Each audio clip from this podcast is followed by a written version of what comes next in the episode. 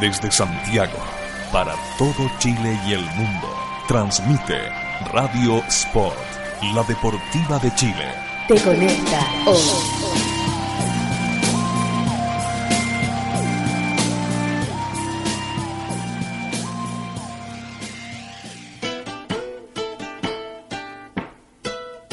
Porque la literatura y el deporte se unen. Aquí comienza Libros a la cancha. Desde este momento, Matías Claro te invita a descubrir lecturas, textos, historias y escritores en la voz de nuestros destacados invitados. Libros a la cancha, solo en Radio Sport, la deportiva de Chile. Te conecta hoy.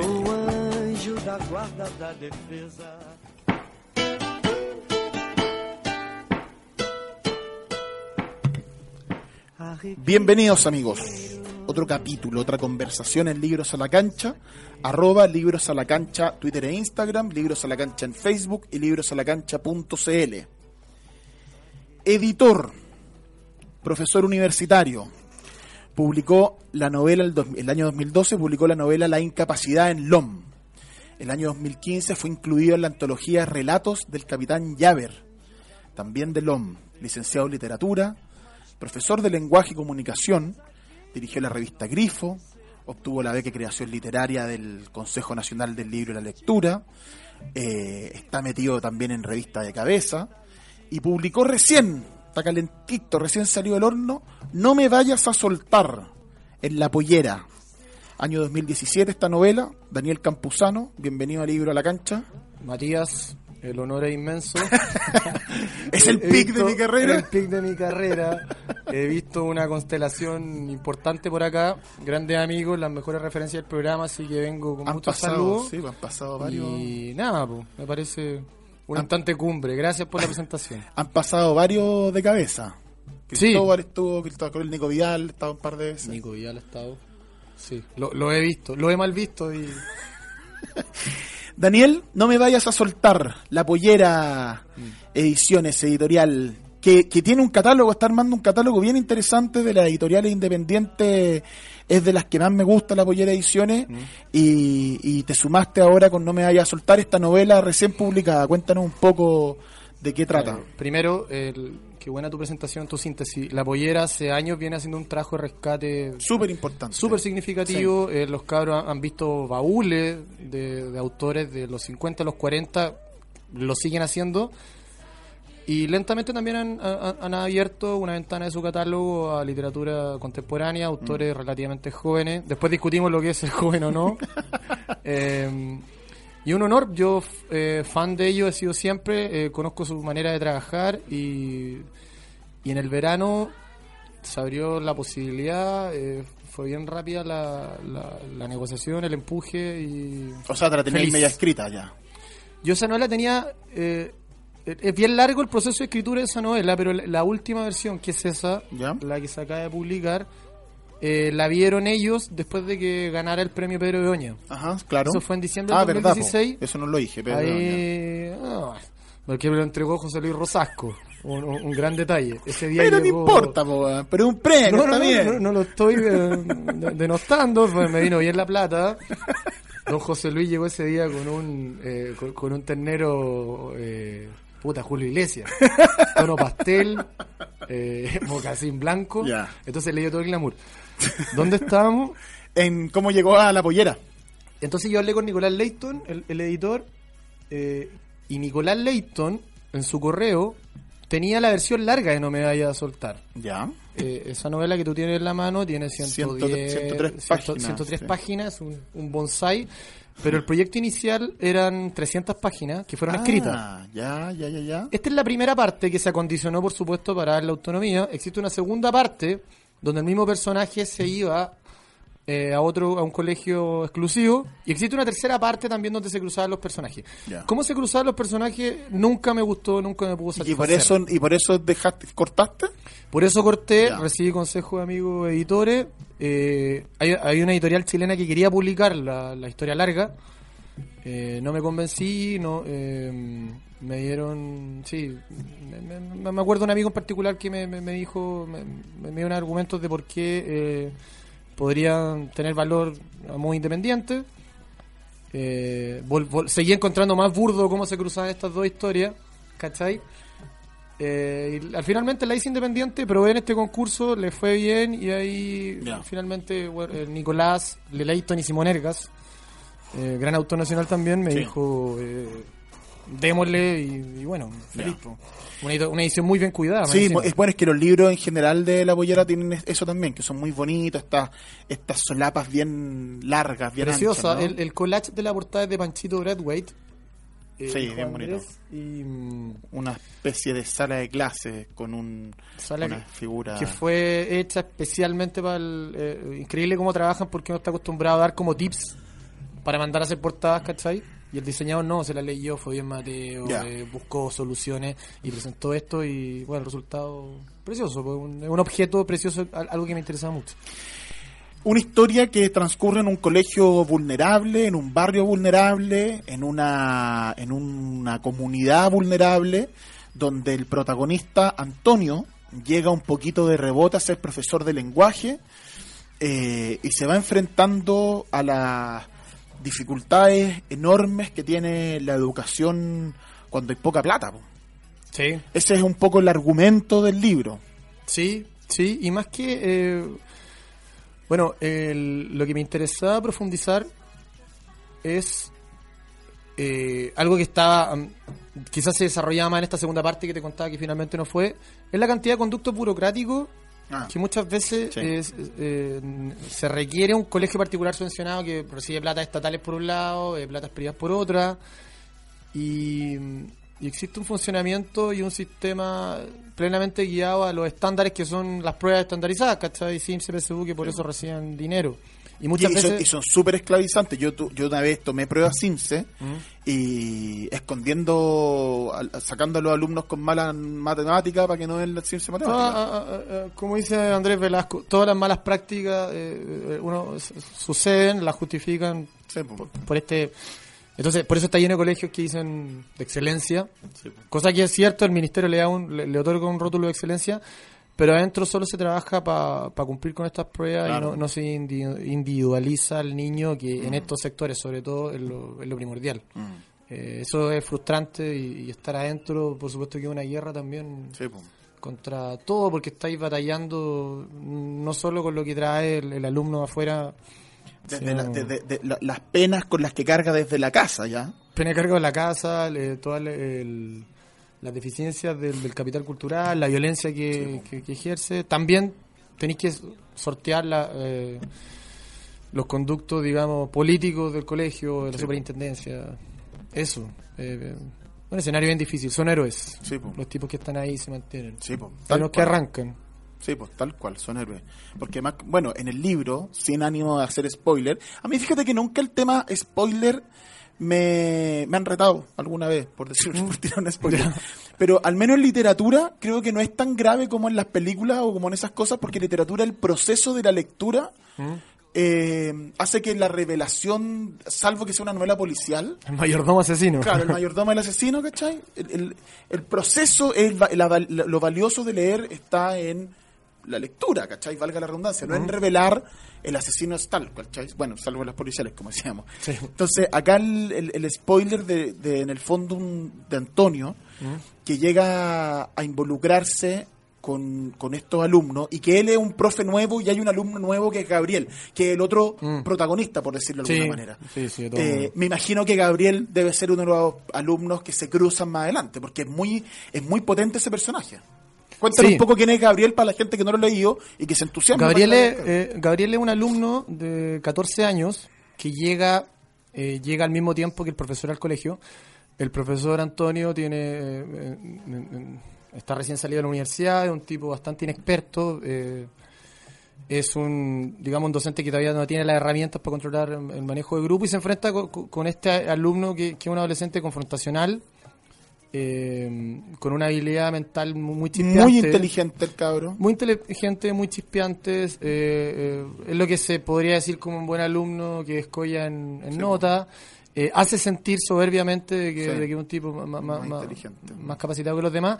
Y él y, y Gabriel, Gabriel, bueno, tiene por un lado una ternura, pero también una ferocidad en, en confrontar, en, en, en- en da- en darse, digamos, un, un- un aura de, de superioridad que finalmente le provoca también el, el resquemor de sus compañeros y a este mismo profesor que tiene esta dicotomía que, no- que nos pasa a los que fuimos profesores todo el tiempo y de ahí que se ha sentido también la presencia de una psicóloga después que uno ama pero odia a los alumnos a la vez ¿cachai? Eh, los quería ahorcar eso es mentira que el profesor mis niñitos no tú, lo- tú a, la- a las 3 de la tarde weón los querías matar los queréis matar y no te importa si son pobres, si comieron o no comieron, weón, si el papá...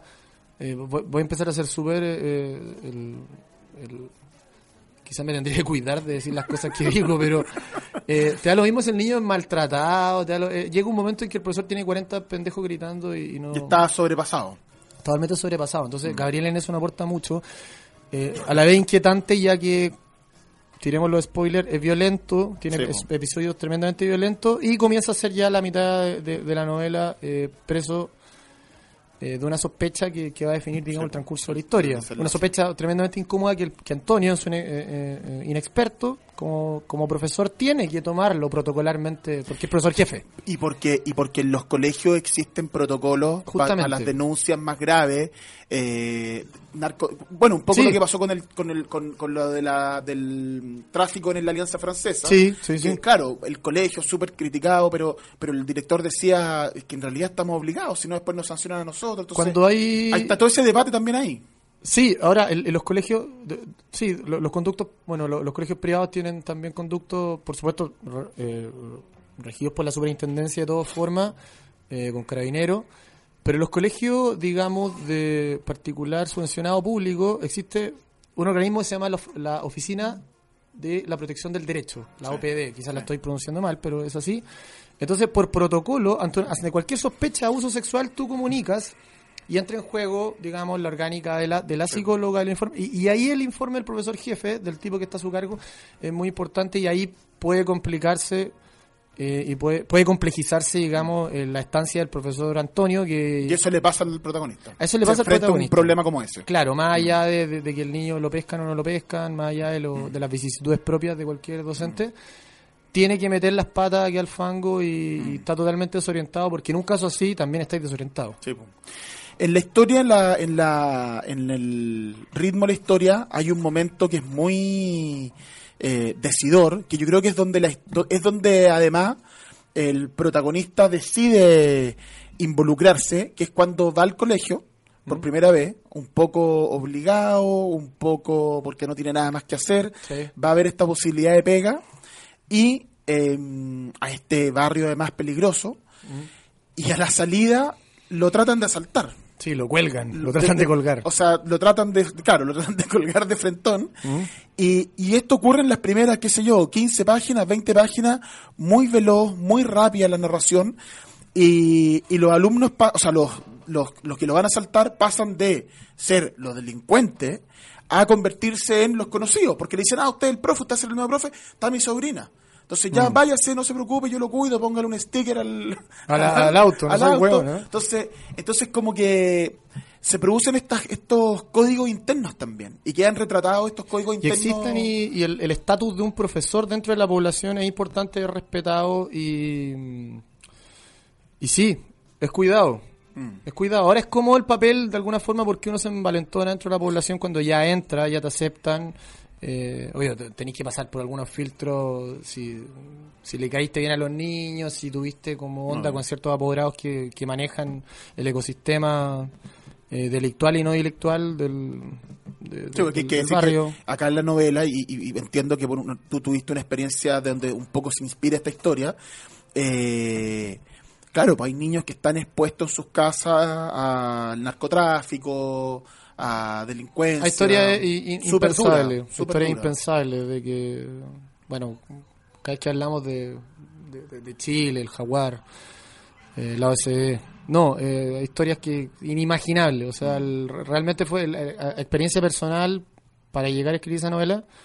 eh, fue chocarse con, con tu ignorancia, nada más, todo el rato. O sea, la- eh, las peores articulaciones podían suceder y suceden tranquilamente, desde violaciones hasta, hasta drogadicción en los niños, pero también eh, incesto de, de manera natural. eh, mm, niños que a los 5 años estuvieron expuestos a un asesinato, por ejemplo, eh, niños burros, o sea, mulas, niños mulas que cargan droga, eh, violaciones, mucho abuso sexual, son casas, eh, son, son casas de poco metraje cuadrado donde comparten las piezas con tres hermanos, que tres hermanos adolescentes que tienen una pareja viviendo ahí. Yo tenía una apoderada que tenía 33 años y tenía dos, eh, era abuela. Eh, calcúlate eso. O sea, tuvo su hija a los 15, Como 16 y, 14. tuvo su, y su hija tuvo una 14. hija a los 15, 16. El- y eso era absolutamente normal. Mm. Y mm, entonces, ¿cachai?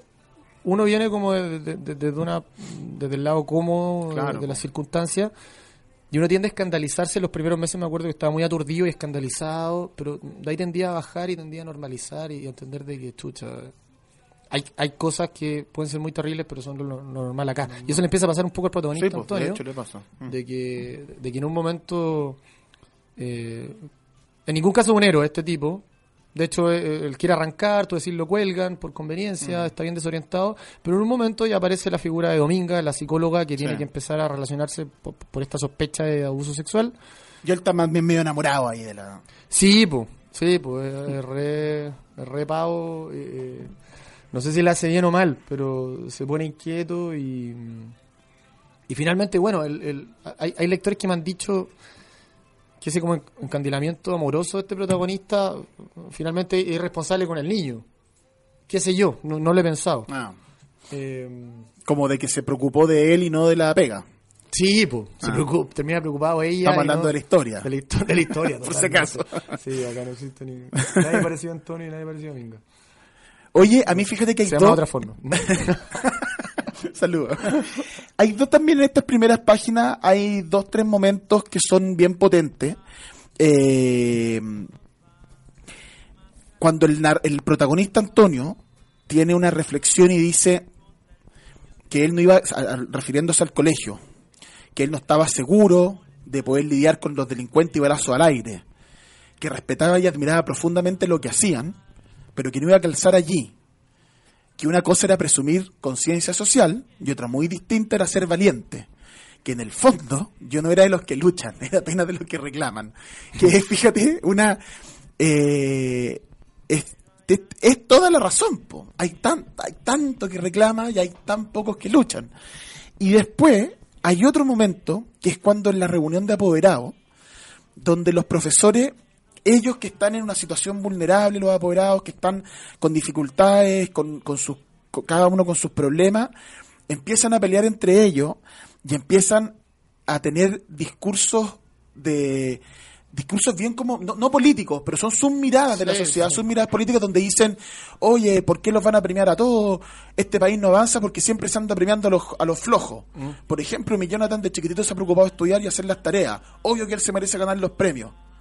Entonces empiezan a tener también discursos que muchas veces se instalaron en nuestro país eh, de gente que es víctima, pero tiene el discurso que le pusieron. No, totalmente. El, más allá de la catomía izquierda-derecha, lo, lo eso. liberal, lo estatal, Sí, pues más allá de eso. Eh, no, pues hay gente que realmente siente que, que- que los pobres, gente que le ha tocado vivir las peores condiciones, pero tiene confianza todavía en un sistema eh, neoliberal de que si trabajan más y se ganan las cosas honradamente, si trabajan todos los días, van a conseguir más que el delincuente de al lado. Claro. Eh, juzgar eso y ver lo- lo- los matices de eso es súper eh, complejo. Es súper duro. Eh, qué terrible es ser que tú tengáis, digamos, una dirección moral y, y veáis que tu, tu vida es un poco. eh, Claro. Tiene muchas más dificultades que tu, tu vecino, Que aquel que no tiene tu eso. amigo de infancia, tu Claro. hermano. Que muchas veces se hace esa, se- esa situación. Tu hermano él tiene una vida mucho más fácil porque es un delincuente. Claro. Eh, ocurrían y ocurren. Imagínatelo cómo ocurren. Por eso es cuando de repente yo conversando con amigos, es cuando a mí me cuesta entender la desde algunos bandos políticos el- la- esas defensas corporativas, ponte tú, a, los a los delitos de cuello y corbata. Porque en el fondo esas son, son quizás las bombas de tiempo más graves para aquellos que defienden el sistema. Sí. Esas son las bombas más graves, porque son las que precisamente desde de aquellos que dominan el sistema o que tienen más ventaja, lo desacreditan. Entonces, si después a la persona que tiene un bazar le vaya a pedir que pague los impuestos, Sí. y al demás ya se lo estáis condonando, es, es absurdo por decirlo menos. Sea, le estáis subiendo, te estáis coluyendo para subirle el papel confort. ¿Cachai, no? Aparte de eso, cuando, durante, en los remedios. En, la- en- en las poblaciones no hay farmacia. No, pues los remedios los venden en las ferias. Están en la feria y hay, de repente ciertas farmacias locales, el- eh, cu- cuando les va muy bien, se pone una cruz verde un poquito más allá, más tirado de espucio. Eh, lo estáis cagando con la farmacia. eh, saca una cuenta, un promedio de dos años. ¿Cuánto se pagó de más a un poblador que vive con 180 mil pesos? Mucho. En confort, en farmacia y en cualquier... En papel, eh, papel, sí, pues. la, la raya, en detergente, hay millones de El colusiones. Transantiago, que la evasión, ¿cachai? Eh, Sí, pues y ahí tú tenías, esos son los, esos son los principales peligros, po. Si el portonazo es muy grave, si sabemos que el portonazo es muy grave, pero es mucho más dañino a largo plazo ese otro delito, po. por supuesto que sí. ¿Cachai? Y la única forma, eh, largo plazo, y una educación lo más integral y preparada, no tanto en, en- en dar... La, la educación está muy preocupada de, de, de diferenciar para qué eres bueno, si eres humanista, si eres matemático. Ah, sí, o biólogo, no sé qué, o- Eh, Y acá tú eres bueno para esto, tú, tú eres bueno para, para el deporte. Más y eso hay... eh, falta una educación cívica. Mm. Después trabajé en colegios exclusivos de Santiago y faltaba lo mismo, ¿cachai? Operaba en otros rangos, pero era exactamente Claro. lo mismo. De repente los cabros vienen, están más, más preparados a la casa, tienen a la familia más encima. Pero está basado en la competencia. Pero es competencia. El papá llega en la noche y dice, tú eres un fracasado porque sacaste un 5 ¿Qué no te 7 sacaste? Claro. ¿Entendí? Entonces, la, la conciencia, cuando sale la educación cívica, es más que un ramo cuarto medio, es, es de una base de entender, weón, de- entender la importancia de, de- de no estacionarte en el puesto embarazada. Sí. Tal Ahí parte, ¿cachai? Claro. Eh, No, no eres vivo por eso. ¿Cachai? No, eres vivo. Vamos a hacer una pequeña pausa. Estamos conversando con Daniel Campuzano, autor de No me vayas a soltar, de la incapacidad, editor en Penguin Random House, editor en Revista de Cabeza, una revista que aquí admiramos mucho. Eh, vamos a una pequeña pausa y volvemos con más conversación. área zagueiro, zagueiro, sai jogando. Nos ponemos tu camiseta. Radio Sport, la deportiva de Chile, te conecta hoy.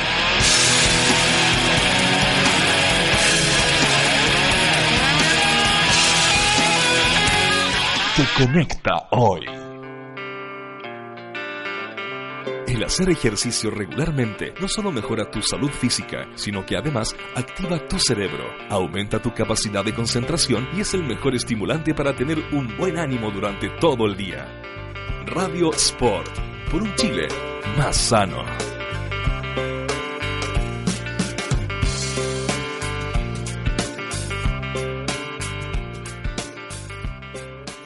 Por poco dinero al año, puedes contar con el mejor soporte para tus ideas en Internet. DanielHost.com te ofrece servicios de hosting para empresas y personas, diseño de sitios web, dominios internacionales, soluciones web para tu empresa, audio streaming profesional y ahora conoce nuestro nuevo servicio de video streaming profesional con los planes más accesibles del mercado.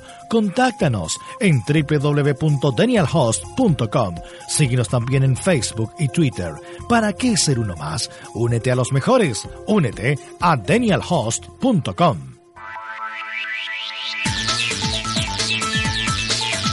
Desde ahora podrás escuchar tus programas favoritos cuando y donde quieras en www.radiosport.cl, el nuevo sitio de la Deportiva de Chile. Información, radio online con sonido de primer nivel, programación, interacción directa en Twitter y Facebook, tienda virtual y muchas sorpresas más. www.radiosport.cl te conecta hoy. Cuando se inicia la jornada llega Primer Tiempo, el matinal de Radio Sport. Todos los días, de lunes a viernes, a las 10 de la mañana, entérate junto a Rodolfo Bayer de todo el acontecer deportivo, información, opinión, comentarios y entrevistas a la hora que ocurren las noticias. Primer Tiempo, el matinal de Radio Sport, la deportiva de Chile. Te conecta hoy.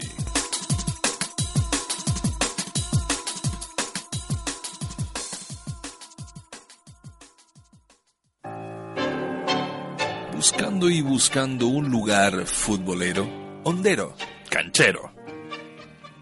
Por fin dimos con el mejor. En la Uruguaya jugamos de local y no damos nunca por perdida una pelota. Para ti vieja hoy, para ti vieja. Acá somos titulares todos los viernes de 5 a 7 de la tarde en vivo desde la Uruguaya. en Nueva Plaza. Estamos transmitiendo de uno de los lugares, si no el más futbolero de Chile, desde la Uruguay, aquí en Ñuñoa. Muchachos, ¿cómo están? Cancheros.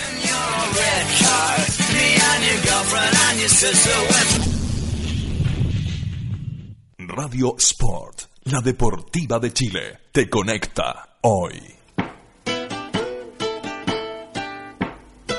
De vuelta.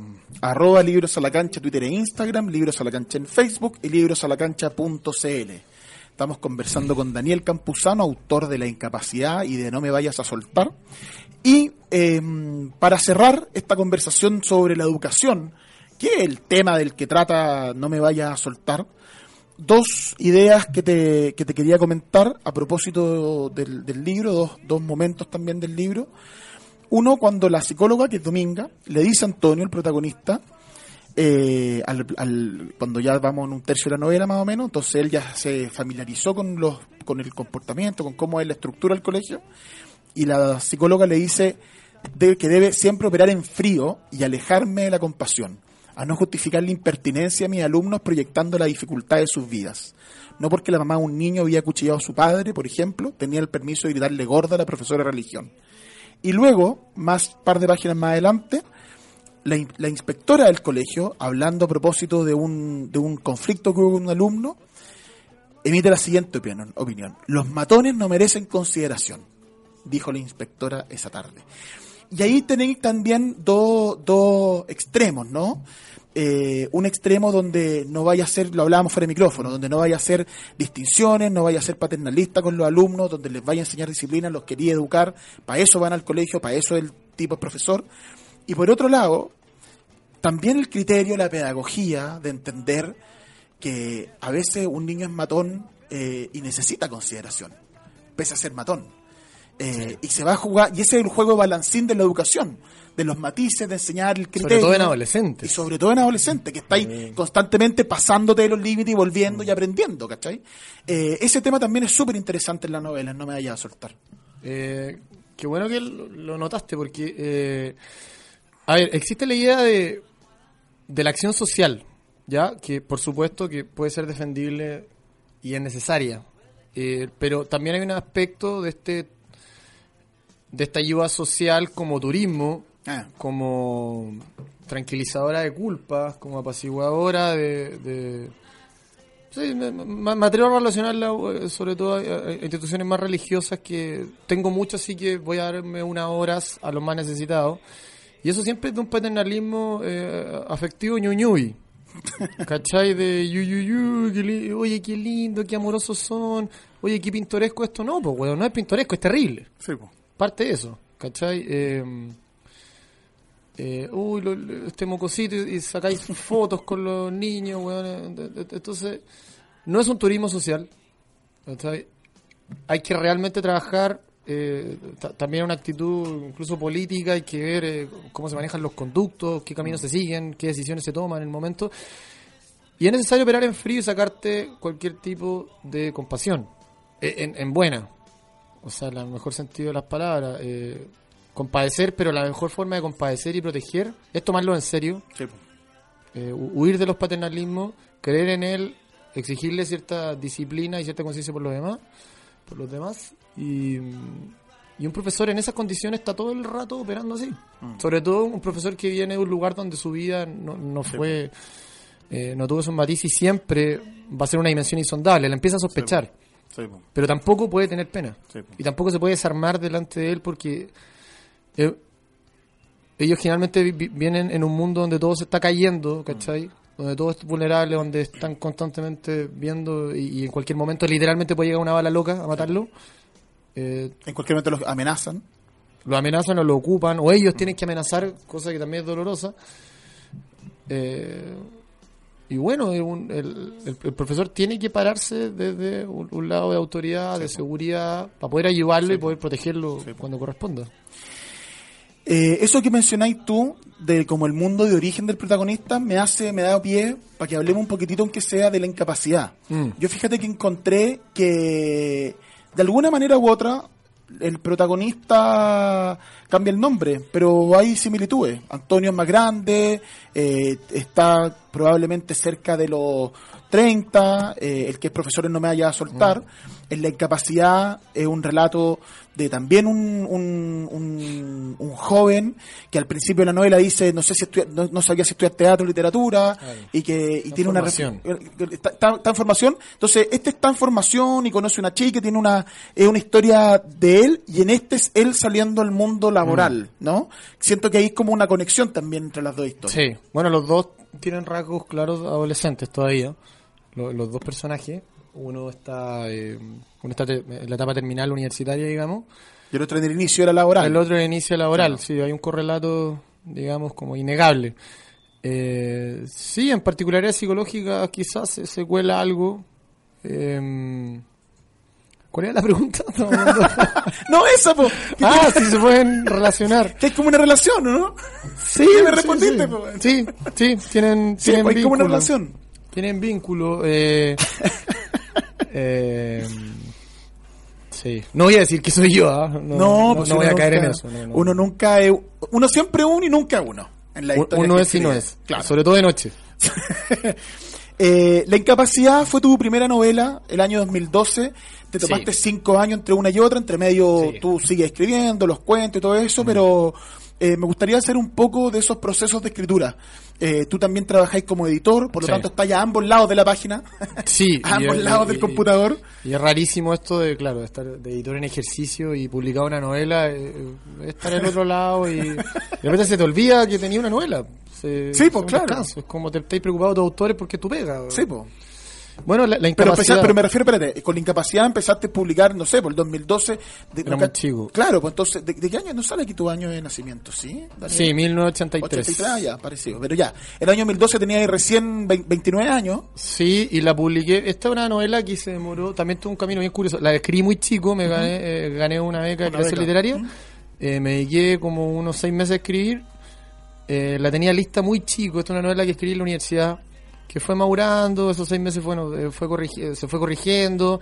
Era un tema que estaba muy pegado, que eh, era, era de, era- de alguna forma cómo lidiar el, el mundo de la transición de, de Sí. lo- de un hijo exiliado Sí, sí. con la eh, con la hija de, de de alguien que presuntamente venía de, de- del círculo de la familia militar como Sí. le gusta decir a los políticos es chistoso cuando dicen la familia militar hace poco están escuche la familia militar está con cast y mm, Pero hay familia, hay familia militar, hay familia del tenis, hay familia, hay como que hay muchas sí familias. fami- mu- todas muy desunidas en el fondo Todas muy peleadas además entre Sí, no- ahora- sí, la familia del tenis yo creo que es la, el colmo de la desunión Sí, Es impresionante.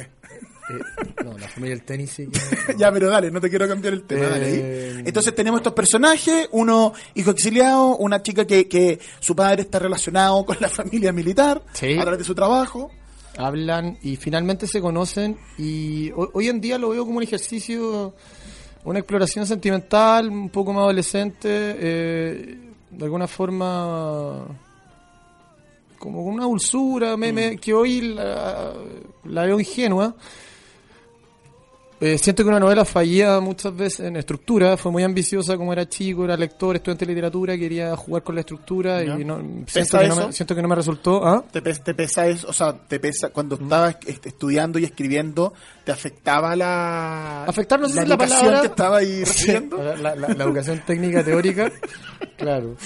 Sí, eh, Influye igual. a- además se empezó a hablar del postestructuralismo y nos fuimos a la mierda todo. Ya. Teoría literaria 1 y 2, 3. Entonces, sí, pero uno siempre, como estáis más lector, eres más adolescente, eres más arrogante, eres- estáis sometido a muchas más lecturas, estáis como dando pruebas, estáis en una tesis, yo estaba metido en una tesis eh, universitaria. Quería- no quería hacer una historia, un- no te atraía a hacer un relato, digamos, simple. No estáis lo suficientemente maduro para hacer un relato simple. Cosa que es una paradoja que te lo pueden decir todo. Hacer un relato simple es muy difícil. Entonces uno está sometido a... eh, entonces me gustó jugar con la temporalidad, siento que no me salió. No. Y una novela que, que se demoró mucho también. Me acuerdo que el Lomo habla conmigo. Son saludos al Lomo, un saludo a Silvia, Paola. Pero, pero sí como que me, te la prueban, me dijeron vamos. Pasaron como tres años donde no, no entendí nada. Y donde, de repente estaba en la librería. Y, y me, y me acuerdo lamentablemente que cuando salió yo no tenía ánimo de defenderla Ya. ni hablar de ella. Porque la sentía totalmente ajena. Ahora hoy día la, la veo y, y me me parece bien, me parece el camino de muchas cosas. Yo creo que tiene ese, fíjate que, que, que a mí me pareció que mm, aparte del protagonista y de y de del protagonista en sí mismo, como, como, como uno que está terminando la universidad otro que está empezando el trabajo, también hay un ejercicio de enfrentar mundos distintos. Po. Sí. Tenía el, ex- el hijo exiliado, tenía la familia militar, tenía el cabro iluso, eh, hasta al principio así como medio pajero, que le da lata la cuestión de la pega, y se mete en la peor pega posible para él, pero termina tocado y conmovido por ese trabajo porque se expone a otro mundo, ¿cachai? Sí. Tenéis como esos cruces también Mira. en las dos historias. Mira, buen, buen psicoanálisis, buena lectura. Sí, son lo- novelas de, de, de Ya, oye, visita. está caro el psiquiatra. Está caro el psiquiatra. Así que si tenéis Mejor vengo acá, bueno, lo, ven ¿ah? pa' acá, o, o si tenéis Zapre nomás. Ven acá todos los jueves. Y ahí. Y, mm, sí, tenéis razón. Pero tiene eso, ¿no? Sí, sí, sí, es una novela de, de expedición, digamos, física y sentimental de, de un tipo que se está probando, que los dos narradores son inseguros. Sí. Eh, Conociendo mundos distintos. En el caso de, Antonio, no, me- no me vaya a soltar mi principal eh, cuidado narrativo, fue que el tipo no fuera un héroe. Claro. Porque es muy tentador esa figura de, de- del... Paternalista, del- paternalista, el burgués que va a meterse y a salvar, aquí vengo a Al salvar. pobre. Y yo, yo no soporto la figura del docente mesiánico. Sí. Y, y después, te- cuando trabajé tres años más de profesor... eh, por eso detesto yo el día del profesor, detesto la tarjeta Vila, detesto el pergamino. detesto Bueno, tú de- te mandas una crítica a las, a las sostenedoras, las fundadoras. Sí. TT, la, así un, Ah, una- eh, un, eh, un eh, dibujo de esos personajes Es que, a ver, en Chile, bueno, después de la de espérate, hacen acción social eh, disminuyendo la carga tributaria. Por supuesto, pues. ¿Cachai? Sí, la verdad que sí, es así. Eso es, po, weón. Después la ley general de educación, bueno, se re- reguló un poco, pero hasta, hasta el año 2007, cuando estalla la crisis, los pingüinos, el 2011, pues. Se nos olvidaba que en Chile un, un- un tipo puede tener un tople, un negocio de pollo asado, unas putas y un colegio. Con lo eh, con la particular subvencionado. Forrarte con la plata del Estado y, y- y tu exigencia, digamos, como sostenedor eran bastante cuestionables y mínimas. Eso ya se ha regulado. Yo, yo creo que reconocerle también al último gobierno que eso se ha regulado y, y, y, y mucho delincuente ha salido de la educación. ¿Cachai? Al respecto, ine- inevitable la serie El Reemplazante TVN, que me parece un referente en eso. Yo creo que lo mejor de, de esa serie, El Reemplazante, de que ahora está en Netflix, en TVN, que me preguntan harto por la relación de la novela, fue, fue que construyó este mundo de tipos totalmente indeseables que vieron en esto un negocio después de la después del año 93 cuando el ministro Rate eh, el- pienso que con buenas intenciones no con malas eh, propone este sistema mixto de, de financiamiento. Eh, sí po es eso Sí, En tenías razón, no- pero yo no había pensado en el reemplazante, tenéis razón. El reemplazante y no me vaya a soltar. Hay una relación ahí. Ah, Hay un vínculo, sí. eh, el- la, la vi, obviamente, la, la serie la vi. Esta, esta novela me demoré mucho en escribirla. La vi, obviamente, mis amigos me decían, weón, eh, cagaste. weón". Porque el mundo literario así, no sé por qué, es súper mezquino. Como, weón, no sabéis nada. Hay una serie que está de un colegio, de un weón que hace un colegio de pobres. No, no, cagaste con tu historia. Entonces, como yo, puta, yo, yo soy menos competitivo, dije, bueno, me da lo mismo, ojalá, ojalá vela, tengo ese lado monja, ¿cachai? Construyamos todo un país. Fue divertido esa weá, como los autores. Ahora me pasó hace poco, ¿cachai? Un novelista, no va a nombrar el nombre, me dijo, no, weón, este weón está escribiendo de, de Víctor Jara, no, yo, yo llevo dos años escribiendo, bueno, da lo mismo, sí, sí, tanto ahorita. Y sí, pues. Bueno, lo que más me preocupé volviendo al tema medular es que Antonio no fuera un héroe, sino un Sí, tipo que, eso. que- que lo, encontró en la circunstancia y desde su torpeza intenta salvar, pero tampoco se da cuenta de que, de que puede salvar. Suelta o no suelta, eso el lector tendrá que decidirlo. Em, vámonos a otras áreas Vamos. de tu, de De tu mi vida. trabajo, de tu vida. Eh, también mezcláis mundos, pues mezcláis mundo en revista de cabeza, Sí. entre política, sociedad, fútbol. Sí. Eh, de cabeza un proyecto que, que yo le tengo mucho cariño también, tengo gente conocida, he participado también ahí y, y han hecho una pega bien bonita, también ta- va bien de cabeza. Muy orgulloso. Dificultades más y menos, pero van bien. Muy orgulloso porque es una novela autogestionada donde hay, hay seis integrantes con vidas distintas, seis socios, Con intereses distintos. con, con intereses distintos también, que, que es válido, imagino, en cualquier comité de producción o editorial. Eh, se hace a pulso, se hace llegando en la noche. Eh, yo de alguna forma tengo una libertad no laboral, pero sí humana. Son, son tipos que tienen familia, Sí, que, sacrifican hijos, que sacrifican eh, Sí, trabajo, llegan a editar en la noche, son tipos que tienen carrera, tanto literaria como en, en- en otras áreas Laboral, profesionales. claro. Eh, yo entro después al proyecto, en, una invitación de mi amigo Nicolás Vidal, eh, admirando los primeros números. Yo soy muy futbolero, muy fanático. Eh, cuesta encontrar espacio dentro de la literatura, eso. El único antecedente había sido nu- nuestro equipo, de la selección de literatura, la Diego Portales, que fue la mejor el equipo jamás visto en una escuela de literatura. Ah, sí, en el, en el, en lo- en el Interfacultad. en el- bueno, llegamos a la semifinal de la Universidad de Diego Portales el año, el, el año 2006. Teniendo el, Nuestro jefe de barra era Eric Polhammer. espérate, y teniendo un, el 20% de los alumnos que tienen en otras facultades, pues. Pero teníamos nada, éramos tres tipos que jugábamos, eh, do- dos troncos disciplinados y sacados la banca y habían otros cabros que querían jugar pero casi como acto poético. Entonces, puta, eh, fue maña, le ganamos ingeniería comercial, le ganamos a, a diseño, un clásico con historia. Eh, mi, mayor recuerdo futbolístico y felicidades, bueno, junto con mi- un equipo que yo juego hace 10 años, eh, so- son ese equipo de literatura. Nos parábamos en el arco con Guido Arroyo, un tremendo poeta y editor chileno, y, y de ahí en adelante era... Y, nos gritaban de, de la, de la galería, poetas, maricones, weón, vayas a escribir, weón. ¿Qué hacen jugando la pelota? ¿Qué hacen jugando la pelota? Lo- Y, y toda nuestra pinta era mal, era todo un acto poético, éramos... O sea, Guido Arroyo jugaba con un buzo ordinario, Pero weón. nunca ha estado tan separado el deporte y la, y la literatura. Nunca, ¿viste? pero- pero- se separaron en el camino. Ahora yo, yo eh, nunca más un equipo de literatura, ¿cachai? Lamentablemente la- la- las carreras humanistas parece que fueron como sacando con pinza al, al, al- al- niñito que le quitaban la colación, weón. La, tropa de ñoños atormentados que lo fueron poniendo en esto.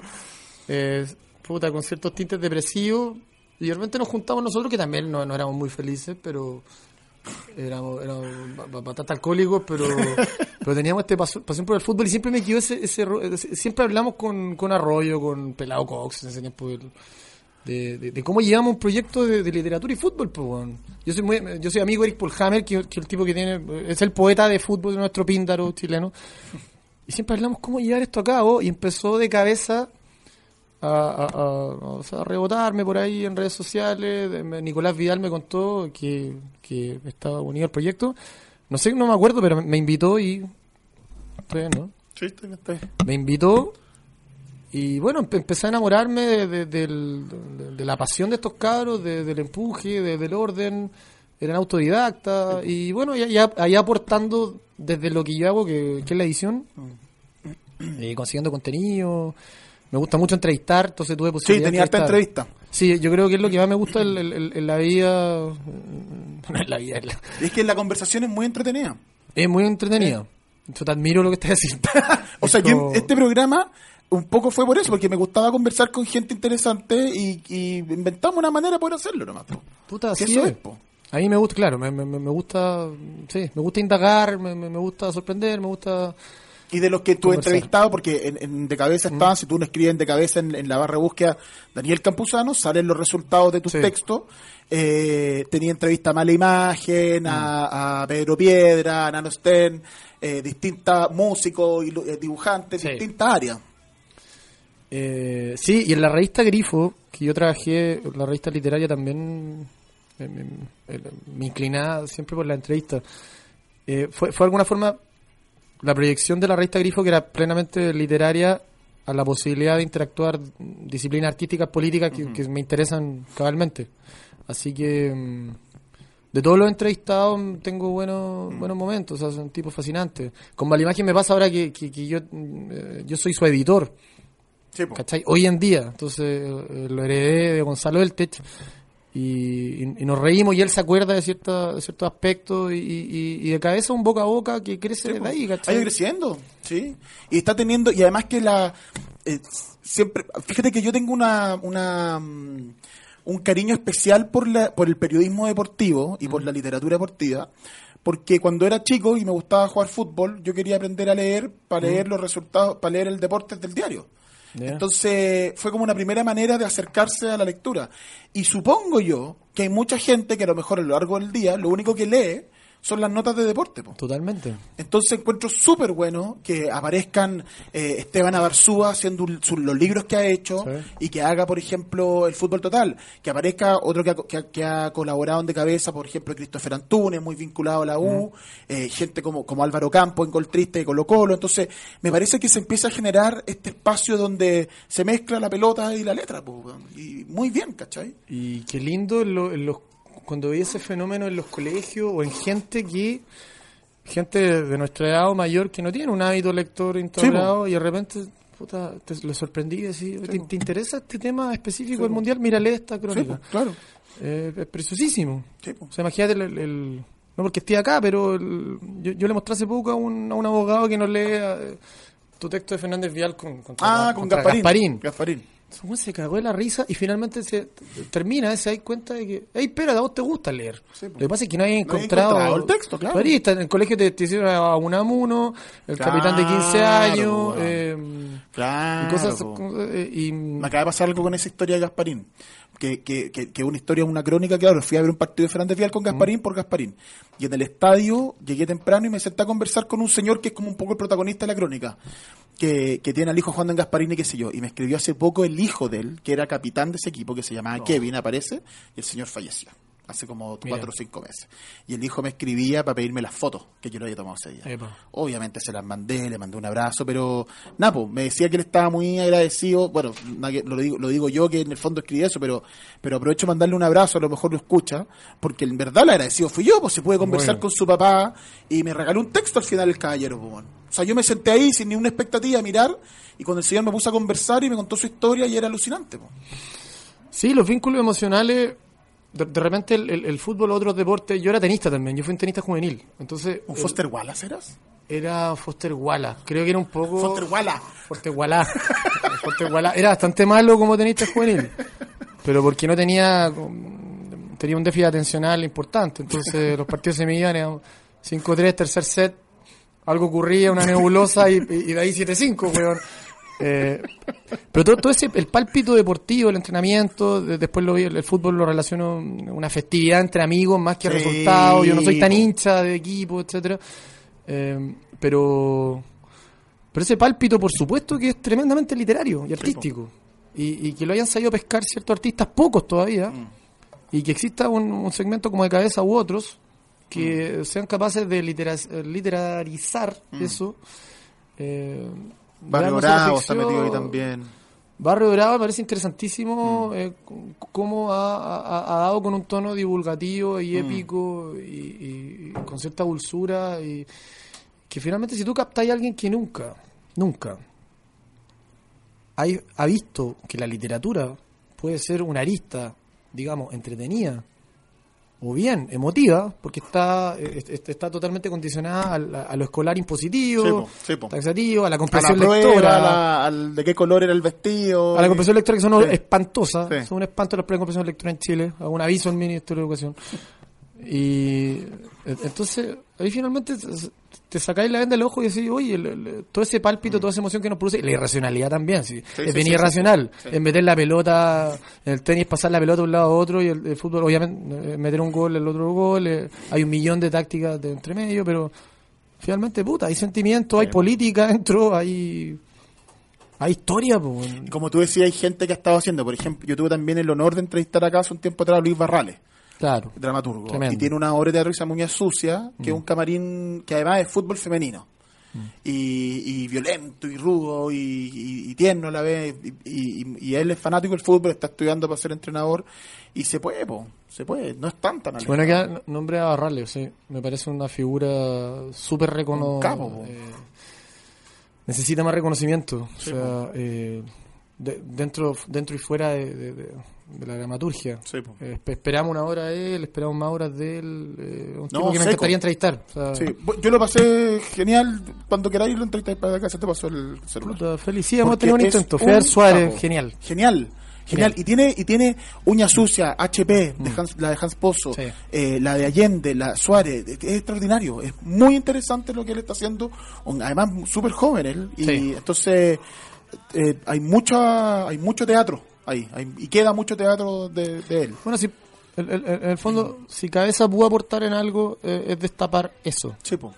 Ahora, de repente, cabeza, claro, tiene intentos, digamos, eh, tiene ciertas preten- eh, unas pretensiones de, a veces, de elevar, digamos, la discusión futbolística, salir de la estadística, salir de, eh, o sea, salir del comentario del troll, por supuesto, Obvio. del hinchismo, y, y si Obvio. eso alguien lo ha valorado, eh, Obvio. yo, yo creo que hablo por todo el equipo, estamos conformes. Hoy hablemos de libros, hablemos de Hablemos. lecturas. Que nos queda poquito. No sé cuánto nos queda, de hecho, Laurencio. Nuestro amigo, cinco minutos. ¿no? Cinco minutos, un libro por minuto. Un libro por minuto. Hablemos de, hablemos de libros. Siempre pregunto, te dije, te dije antes que hay unas preguntas que hago al principio y siempre hay una al final. Estas son las del final. Me gusta saber de tus lecturas, de las Ya. lecturas que te marcaron. Eh, a mí me obsesiona mucho descubrir si hay alguna lectura que a uno lo convierte en adulto. A mí me pasó con algún libro que fue muy potente y me di cuenta que estaba ante algo eh, superior. ¿Cachai? Sí. Eh, si, te, si te pasó algo así a ti, de repente algún libro en el colegio que te un poco te, te amplió la mirada y que finalmente nos recomiendes eh, dos libros, tres libros, lo que tú quieras, de, de lecturas que te hayan gustado, de autores que te gustaría que más gente conozca, de libros que te gustaría compartir, de que alguien te pare en la calle y te diga, me leí este libro, oye, qué bueno este personaje. Esas dos preguntas. Eh, estoy pensando en libros que que tienen menos difusión. quizá- Para recomendar. Para, recomendar y pero también espérate, para... ya, pero antes de eso, las lecturas más de más cabros chicos, más adolescentes, más universidad. Ah, mira lo que te voy a decir, voy a unir las dos, Ya. las dos aristas.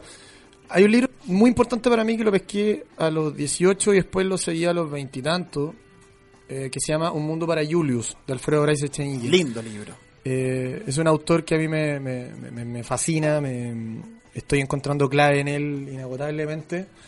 Me parece un, un autor de una plasticidad mayor, eh, muchas veces opacado, pero mm, opacado por el oficialismo del boom, digamos.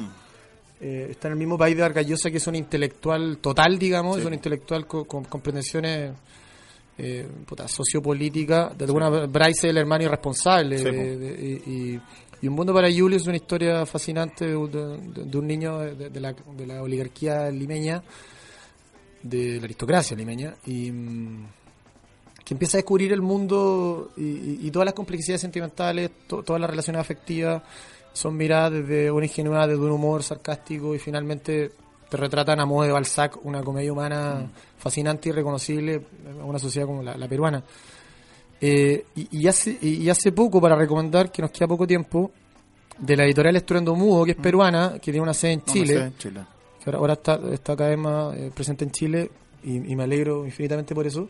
Hay una novela que compré en la primera del libro que me pasó Lorena, la encargada de Estruendo Mudo, que se llama Bryce antes de Julius.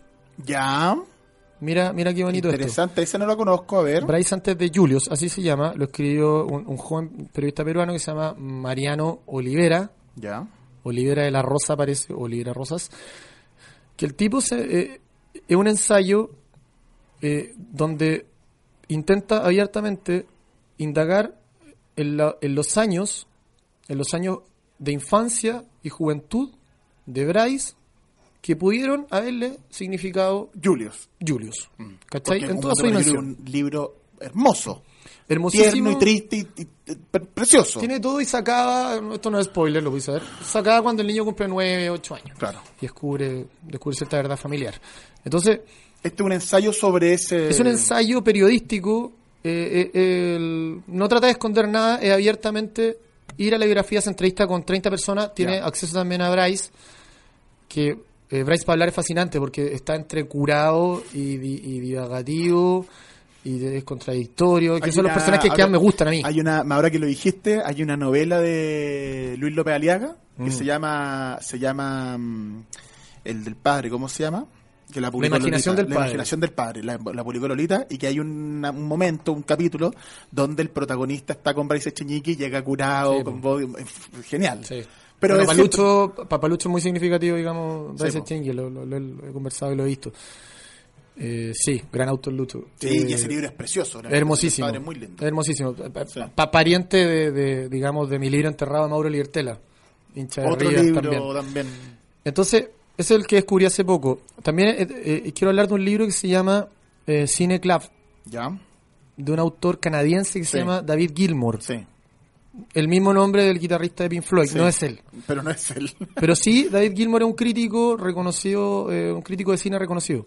Es un libro que me ha robado el corazón, eh, eh, que un amigo mío me insistió durante años que lo leyera. El- mi amigo se fue a España y me dijo, bueno, tenéis que leerlo, por favor, hazme el favor. Eh, hermosísimo y lo, lo emparento a mis libros, eh, digamos, de investigación con mi- de- de mis libros de colegio. Eh, es de un adolescente que no quiere ir al colegio, que, que está en tercero o cuarto medio, que es un adolescente pajero. Que eso, eso es, una, es una, una redundancia. una redundancia, pero, aparte un cariz masturbatorio, el- este, este niño, este niño realmente tiene, tiene No quiere ir al colegio. Sí, eh, pues. o sea, quiere, es adorable el niño, te va a enamorar del niño porque anda al colegio, bueno, voy, bueno, vo- voy, dale, pero el papá empieza a decir no. No vayáis, weón, pero veamos películas. Veamos películas, te vale una ecuación alternativa. Así que el, un libro donde pasan, yo no tengo hijos, pero hay una afiliación ahí uf, muy profunda. Entonces, con Un Mundo para Julius de Bryce Echeñique, Bryce antes de Julius de Mariano Olivera y Cine Club de David Gilmour, esas tres lecturas que fueron importantes para ti que nos recomiendas. Sí, una última, si ¿Ya? puedo, una, Sí. eh, el... Me olvidé el título, lo tengo acá, pero lo acabo de leer. Mano, Agarra nomás ahí la mochila. publicado recientemente por Edícola. Ah, el... Mano, pie, perro, camina. Da- nada, nadie, algo así, una portada celeste como... con- Acá está. Ahí está. Nieve, perro, pie. Eso. Publicado, el, el, digamos, el, el 2014 en Italia, traducido recientemente por Macarena García Mogia. Edícola la puede encontrar ahora en Filsa, De Claudio. de Claudio Morandini. Sí. Eh, eh, eh, para resumirla, la van a disfrutar todos los que buscamos, tanto en el cine como en la literatura, esto, esto que llamamos las historias mínimas. Claudio Morand- Nieve Perro Pie de Claudio Morandini.